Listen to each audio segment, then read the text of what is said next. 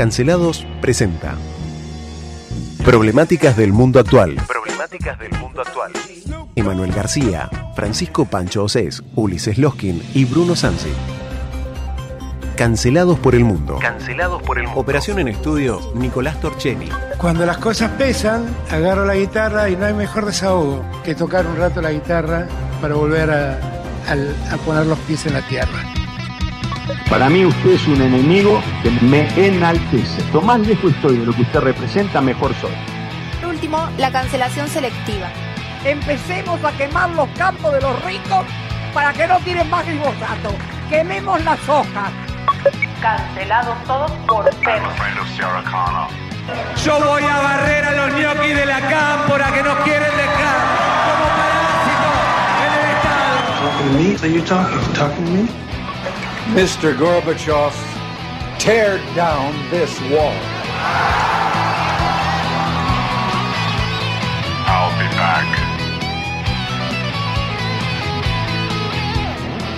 Muy buenas tardes, martes 8 de noviembre de 2022, una tarde más en Cancelados por el Mundo, Problemáticas del Mundo Actual, eh, historias de hoy, noticias de ayer, ¿cómo se llama todo? Estoy en compañía de acá Mira, del malvado. Cancelados, somos la productora, yo soy el malva- malvadísimo cerebro Bruno Sansi y está el profesor, va, profesor, estudiante avanzado, pero docente ya, Emma García. ¿Cómo estás, Emma? Muy bien, ¿ustedes chicos cómo están? Bien, eh, saludando a Lucho, a Lucho Santana que está ahí poniéndonos en el aire y haciendo maravillas el Switch and Master del programa. Eh, y sí, hoy estamos en ese martes de cancelados, porque martes y jueves, recordemos, tenemos nuestra sección editorializada, o sea, hablamos de noticias, pero las analizamos. Un poquito, Así un poquito. que un poquito, un poquito, dice Ulises mientras está buscando los resultados de las elecciones de medio término de Estados Unidos. Contame, Ulises, ¿qué estás buscando? Estaba en- buscando, en que te, quer- tab? te quería mostrar el, eh, la imagen de un senador de Estados Unidos que yo sigo, que es Ted Cruz. No, Ted no, Cruz. Cruz. Él es latino. Tom Es, eh, Cruise. No, es Ted Cruz, él es, un- es el senador de Texas, uno de los senadores de Texas. que Pero no tiene- seguís a Ron DeSantis también. También, sí, son todos republicanos. Y este Ted Cruz lo que eh, tiene un video, porque por supuesto es miembro de la NR NRA, National Rifle Association. exactamente. La Asociación del Rifle. defensor de las armas, segunda enmienda y todo lo demás. Y tiene un video donde envuelve, agarra su AR-15, Sí. ¿bien? que es la versión civil del M16. Sí. Es un calibre de 223, o sea, les gusta mucho a los norteamericanos. Es con el que se produce gran parte de las masacres escolares y lo demás, entre tantas otras cosas. Y es hacia donde están destinadas la mayor cantidad de campañas antidesarmistas. Y lo que él dice es que el AR-15 sirve para un montón de cosas, incluso para cocinar un buen tocino. Y agarra su AR-15, lo envuelve el caño, el cañón, perdón, porque el caño son los de agua. Sí. El cañón lo envuelve con tocino, ¿sí? Lo Y- pone papel aluminio y se dispara unas cuantas rondas de. Lo cocina de- así. sí, Y lo exactamente, Y lo cocina así y se lo come. ¿eh? Mira vos. Y la, esa es la propaganda del tipo. Mira vos. Bueno, por lo menos lo tiene lubricado. Sí, sí, sí, sí. eh, pero bueno, bien al estilo norteamericano, eh, interesante. No Sí, podríamos sí. esperar menos. No, obvio, obvio que no. ¿Y a vos te gusta el 20223, el calibre? Y me, me gusta, me encanta, es un calibre precioso. ¿En serio? Es un calibre hermoso para, para cazar. Acá en la. Por ahí en la Patagonia lo que tiene que los días de viento, por ahí la bala se desvía un poco. Pero bueno, si encontrás a alguien que sabe tirar bien, con mucha puntería, como algunos que conocemos, no es mi caso. eh, Ulises, la última vez que te visité casi me matás. Sí, bueno. Me dijo, hola Bruno, apuntándome con el cañón. No, mentira, mentira. Eh, pero bueno, estas cosas son importantes. ¿Y por qué estamos hablando de Estados Unidos, Uli? Porque están las elecciones de medio término donde se renueva básicamente eh, todo lo que es el poder legislativo, completo. ¿Y qué significa eso? ¿Qué significa? A ver, en que- criollo. eh, las, los pronósticos lo que dicen es que viene siendo tan malo y tan complicado el gobierno de Joe Biden que eh, básicamente estarían en condiciones o con el riesgo de perder eh, casi todo lo que es la representación legislativa los demócratas. O sea, es una cuestión muy, pero muy complicada. Es más, yo te diría, no están los resultados todavía Hay algunas, seguramente algunos resultados parciales, algunos siguen votando todavía en algunos estados por la cuestión horaria, seguramente, y faltan los votos del exterior también, supongo, pero todo estaba indicando que eh, el Congreso sería dominado por mayoría republicana, eso ya casi está confirmado, y el Senado, que estaba empatado en números exactos de republicanos y demócratas, es Kamala Harris, la vicepresidente, la que desempata a la hora de la votación, desempata, digo, para el gobierno, ¿no? Para Joe o Joseph Biden, como se llama el presidente norteamericano, que tuvo una imagen, eh, se convirtió medio en meme en estos últimos meses sobre todo, porque está con algunos lapsus mentales, con algunos signos de lo que usted llamaría principio de demencia senil. Un deterioro cognitivo. ¿Sabes a quién me hace acordar mucho? A Ronald Reagan.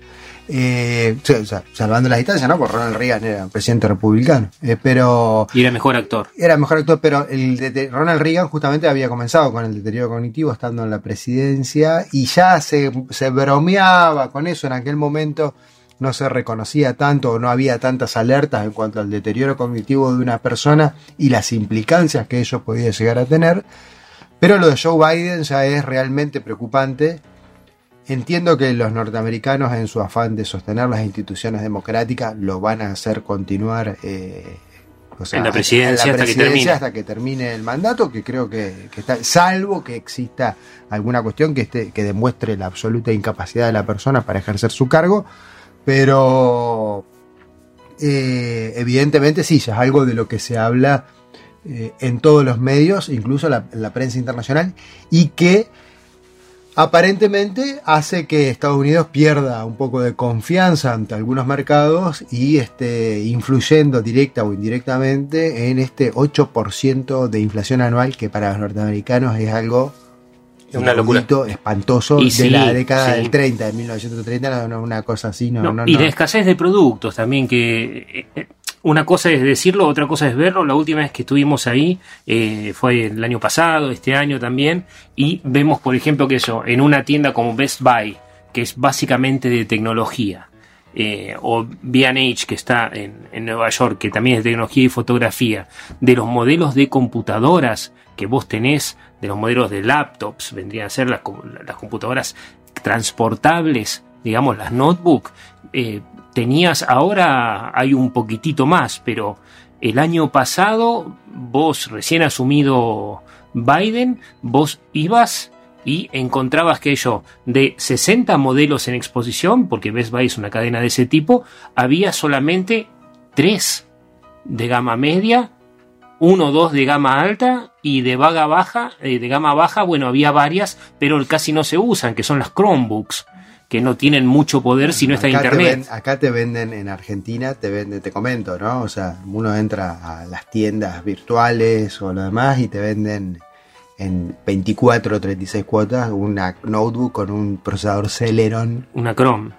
Te cuesta 200 dólares. Sí, te, con, la con mucha. Y acá te la están cobrando mil dólares tranquilamente y es algo que hoy en día vos querés correr un sistema operativo de los últimos de las últimas generaciones y que en eso lo, no, correr, no, lo puedes correr básicamente. No, podés. Mira, te estoy mostrando algo, vos no sabés qué es, pero a ver, decime qué estás leyendo ahí. Estoy leyendo Argentina 72%, United States 10%, España, Brasil, Australia, México. Exactamente. Y sabés que no son nuestros índices económicos, sino es nuestros escuchas. No, tenemos escuchas en, Tenemos el 10% de la gente que escucha este programa, aparte de nuestro fiel oyente de LU20, que está en el campo, que está laburando, que está arriba del camión, del taxi, del remis, eh, en su casa, no se escucha, el 10% de la gente no se escucha.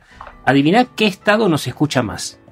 Calculo que algunos sureños. California, 31%. Mirá vos. Uy, después de lo que vamos, después de lo que estamos diciendo, olvídate, perdemos toda la audiencia. Un saludo a los muchachos. Connecticut. perdemos la costa oeste. Claro, perdimos la costa oeste, claro. 23% Connecticut. Mirá vos. Y donde está nuestro colega, el señor Ariel Drach, en Florida, o Florida, que no le gusta a Sergio que diga Florida, porque le parece muy wow, 9%. En Washington, en el estado de Washington, no Washington DC, o sea, ahí nomás de Alaska, frente a Rusia, el 5% de nuestra audiencia norteamericana New Jersey con el 4, New Jersey, Maryland con el 4, Dakota del Sur 4, Virginia 3, New York 2, Texas 2%, el DC, Washington DC, Distrito de Columbia, 2%. Y Pensilvania le sigue, Illinois, Georgia, Missouri, ya con eh, 1% y menos del 1% de nuestros escuchas. No. Así que aprovechamos y les mandamos un gran saludo a los colegas que están en la otra madre patria. Increíble los eh, alcances de LU20, o sea, no solo el- la meseta patagónica, sino también. No, no, pero es, es impresionante y uno no, no, no lo entiende porque nuestros amigos están en Florida y son solamente el 9% de los que nos escuchan en Estados Unidos. Una cosa muy rara. Y, y te digo esto porque el mundo se está globalizando y esta elección de medio término influye en el mundo ahora, porque significa diferentes cuestiones, significa no solamente la posición de Donald Trump, sino lo que pasa comercialmente con Argentina, lo que puede pasar con China, ahora vamos hablar de eso, eh, el tema del reconocimiento de eh, las elecciones, el futuro de Biden, que yo lo veo negro, están hablando, inclusive en el círculo de Biden, como posible reincidente que se vuelva a presentar, pero tiene más o menos más chance que Alberto Fernández si se presenta, o sea, ¿Cuál es el presidente más longevo que ha tenido Estados Unidos, porque Joe Biden este mes tengo entendido que cumple 80 años. Eh, sí, no sé si no fue Jimmy Carter. Creo que sí. Sí. Creo que fue Jimmy Carter, sí. Sí, pero claro. bueno, puede estar equivocado. Que fue Jimmy Carter. Eh, ¿Qué me dice ahí Lucho Cuente? Que, que sube el micrófono, dice. Muy bien. Este, pero no, Jimmy Carter no me dijo nada, Lucho. Y eso que es de la época, ¿eh? Es de la época. Este Lucho, Lucho empezó a trabajar en el 20 cuando Jimmy Carter estaba en las primarias. Así que bueno. Y bueno, y estas cosas que se juegan en la elección tienen que ver también con eh, la guerra en Ucrania, por ejemplo, porque, y hay una cosa rara, porque Trump, eh, si bien no es candidato a nada, el apoyo a Trump en las elecciones estas es altísimo, como lo indican nuestros colegas en California y nuestros escuchas en Texas y en Florida, ¿no? Porque eh, es como que a Trump le conviene en este momento muchísimo, a pesar de no presentarse personalmente, porque los representantes en las cámaras, sobre todo en el Senado, son los que pueden ayudarle a frenar las investigaciones por aquel riot del 6 de enero, ¿no? Eh, por aquel atentado que se dio, por decir así, aquella pueblada con gente, alguna gente con armas, que produjo varios muertos sobre la Casa Blanca cuando debían reconocer oficialmente eh, a Joseph Biden como ganador de las elecciones. Es, es interesante esto, eh, por ahí un, pequeño comentario y después si quieren vamos sobre las noticias específicas que trajimos en, este punto. Pero cuando uno eh, por ahí no tiene la costumbre o el detalle de recorrer un poco lo que sucede a nivel internacional, por ahí se queda con la toxicidad de algunos medios de comunicación argentinos, piensa que las cosas terribles que pasan en la Argentina o en la democracia argentina nos pertenecen. Y cuando uno repasa un poco estas Bienvenido cosas, al mundo. claro, dice, eh, la verdad es que este tipo de circunstancias pasan a lo largo del mundo y en todos los sistemas democráticos, ¿no? Que en parte es tranquilizador para nosotros para decir, bueno, no estamos tan por fuera de la norma, eh, pero en parte también es para eh, repasar un poco esto de que la democracia siempre es perfectible y en la instancia de la evolución democrática en la que nos encontramos hoy en día, nos falta muchísimo camino por recorrer. Porque esto que pasó en el, el río con Trump, o lo que pasa acá en la Argentina, o mismo lo que sucedió los días anteriores con eh, Bolsonaro Bolsonaro, y Lula. Bolsonaro y Lula y la dificultad que tuvo para reconocer su derrota y lo demás, habla Y los justamente efectos, ¿no? habla justamente de la crisis del, del sistema democrático o, o de la representación en sí y de cómo todo esto tiene que ir evolucionando y tomando otro camino, ¿sí? Porque este tipo de circunstancias se repiten, ¿no? Se repiten acá, se repiten allá, se repiten, salvando, sin importar la idiosincrasia del país, el idioma, la lengua, la religión predominante, no importa. Son circunstancias que se repiten una y otra vez en todos lados, ¿no? Con los gobiernos democráticos. Sí. Y siempre terminan con, fíjate, con represión, muerto, eh, conflicto. Actos de eh, violencia. exactamente. Siempre terminan de la misma manera, ¿no? O sea, en algunos países. Porque en los otros directamente pasa que la democracia hay dos o tres cuestiones que siempre charlo con mis, mis estudiantes de la, de la uni y de los chicos cuando no tengo prohibido dar clases este y son las cuestiones que mirar hacia atrás la historia de nuestra democracia no, no es un proceso natural la democracia, es un decorrer histórico que se da desde, de hecho, en Holanda primero, después en Inglaterra con la revolución de Cromwell, por decirlo así, después en la revolución francesa, y nuestras democracias son muy jóvenes. Cuando Estados Unidos eh, es independiente, antes de la revolución francesa, y ya instaura su proceso democrático, basándose justamente en la ilustración francesa y en los modelos de Estado que heredan, ellos eligen como lo mejor de todo de lo que viene en ese momento y se lo apropian como proceso democrático y tienen su historia. Nosotros éramos colonia en ese momento y recién se crea ahí nomás al año siguiente el virreinato de Río de la Plata. O sea que estamos un poco atrasados. Y ese atraso que tenemos nos permite ver en perspectiva. Y lo que siempre le digo a los chicos es, eh, fíjense que los sistemas democráticos son imperfectos, porque todos los fascismos fueron electos por el pueblo. O sea, Hitler fue el, esto no es hablar en contra de la democracia, es llamar la atención sobre cuando la libertad y la crisis económica, el resentimiento social y la derrota de una guerra que se llama crisis, se llama baja moral, ¿sí? Eh, se dan se da la derechización de las sociedades. Las otras antidemocracias, que son las antidemocracias, eh, como dice un escritor polaco que ya está muerto, que yo quiero mucho, que se llama Adam Schaff. Adam Schaff dice, habla del comunofascismo.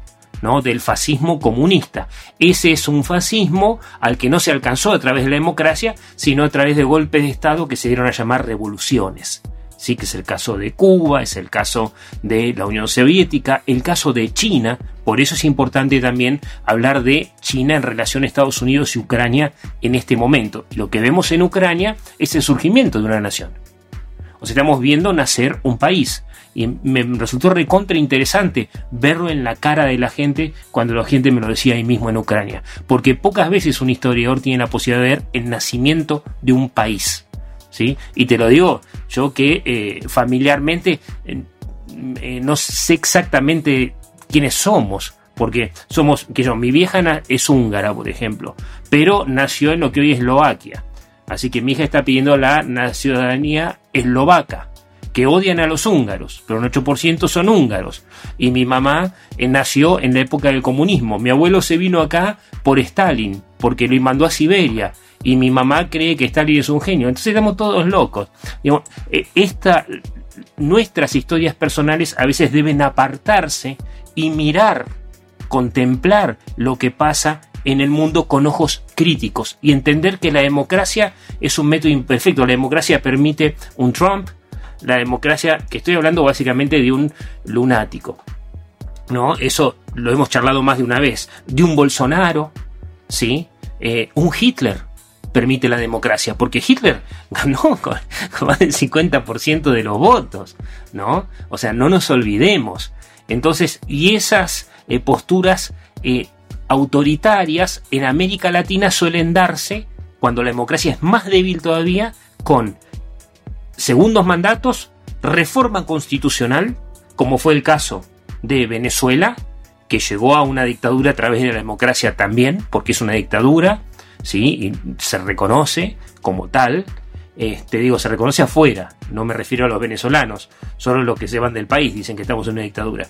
Pero llegan a través de eso.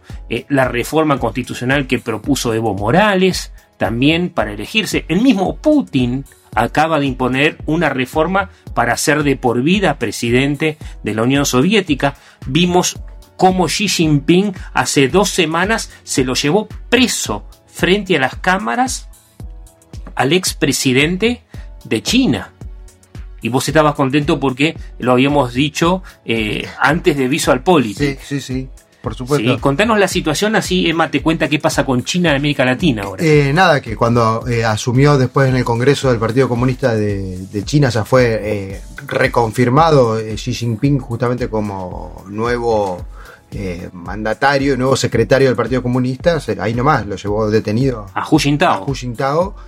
Y Que nada, tuvo dos mandatos, y lo nosotros- llevaron preso enfrente de la lo- cámara. Lo dijimos ese día a la tarde que A los pasó. empujones, y al otro día salió en los medios, un medio que seguimos bastante, que es Visual Politics, un medio este español que es Que le pagan para hacer que le pagan para hacer esto, está a la vanguardia de las noticias internacionales, este, así que eh, muy interesante. Y ahí nomás, bueno, ya empezó el tema del control de la nueva dictadura china, ¿no? Claro, y, y nosotros estábamos hablando de las democracias, de las dictaduras y cómo se transforman. Y te digo una cosa, lo que pasó en China hace dos semanas está permeando en América Latina y tiene que ver con lo de Estados Unidos. Con tal lema eh, de las inversiones chinas en América Latina y vas a ver que el colonialismo o imperialismo tiene nueva cara y mira con desconfianza y es de piel amarilla. A ver Sí, tiene una, una cara oriental, o un asiento oriental, por así decirlo, porque ha crecido desde el año 2000 aproximadamente. Eh, una de las noticias es justamente Pekín extiende sus tentáculos económicos, así eh, coloniza África y América Latina con una lluvia de millones. coloniza, ¿eh? Coloniza, coloniza es la palabra que utiliza. Y justamente la influencia china en Latinoamérica ha crecido rápidamente desde el año 2000, o aproximadamente los 2000. Y es eh, muy interesante porque lo que hemos justamente siempre tratado de recalcar, la posición que tiene eh, políticamente China en relación a Ucrania y a Rusia, de, bajo los ojos rusos, siempre ha sido con cierta tibieza, pero tiene mucho que ver justo al momento de estos factores económicos, cuán entrelazados están eh, justamente estos criterios, eh, estos socios comerciales europeos con China. Y bueno, y sobre todo en África y en América Latina. O sea, los chinos nos están comprando. Es más, si vos te acordás del último swap que recibimos en el 2015, swap que es un, es un crédito, pero que no es plata, eh, exactamente, fue en, en yuanes, ¿sí? y son adelantos financieros. Y recibimos un swap de China de más de eh, 2 mil millones de dólares, lo que equivale hoy a casi el 50% de lo que hay en reservas en el Banco Central en este momento, que sufrió la sangría de 150 millones ayer. ¿sí? 150 millones en un solo día se fueron eh, del banco. Así desaparecieron, de dólares te digo. Y China nos prestó plata a intereses blandos a muchos años y de eso nosotros adelantábamos pagos al FMI. Inclusive este año se adelantó pago, eh, mejor dicho, se pagó al FMI con la plata del swap de China. Y vos decís, pero China tiene muchas inversiones en Argentina. No, simplemente nos, se está convirtiendo en nuestro nuevo FMI. Le debemos a China por dos lados. Porque nos dio el swap y aparte porque es FMI China también. O sea, nos cobra cobra por dos cajas de Eh, Argentina. Esto lo mencionamos al principio en los viejos programas de febrero cuando hablábamos de la, de, de la ONU y de los distintos agentes. Sí. cuando de, de distinto porcentaje según quién aporta más eh, en, lo, en lo económico. Tiene Claro. más, a la hora de decisión, tiene más. en, uso el, más en el Fondo Monetario. Esa- exactamente, en el Fondo Monetario. Y, miren, eh, China, después de Estados Unidos, es el mayor socio comercial de Latinoamérica. Para darles un dato, casi el 40% de todas las exportaciones eh, fueron enviadas a Chile. Y justamente A Chile, Chile. a Chile. Y Chile es uno de los, por así decirlo, se ha transformado últimamente en para, para, para nosotros los argentinos en, en un recurso de, de- de compra de bienes e- electrónicos. Eh, quien quiere comprar un celular más barato va a Chile, una notebook, una netbook, una tablet, eh, auriculares, cualquier tipo de, de, de- ¿cómo es que? Sí, de tecnología. de tecnología, el referente es Chile. Sí, de ensamblado, ¿no? Y nosotros acá, lo que nosotros llamamos industria nacional también, en realidad a veces es ensamblado de cosas que vienen de China. Por ejemplo, las computadoras argentinas de marca nacional, EXO y las notebooks que te dan en las escuelas que ahora ya no te las van a dar más, porque aparte recordaron ese gasto y el plan Conectar Igualdad prácticamente se fue al tacho, digo prácticamente porque no necesariamente todo, eh, son armados chinos, son, es como que te mandan el Lego y vos armás el rompecabezas y lo vendés como industria nacional.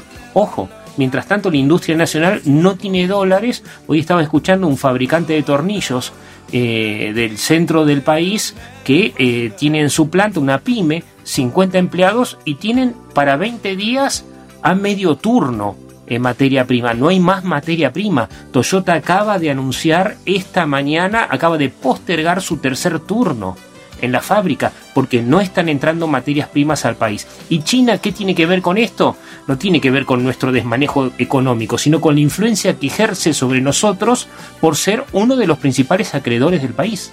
O sea, tampoco el FMI es principal acreedor. Lo que vemos al Fondo Monetario es el 12% de nuestra deuda externa. Nada más, nada más.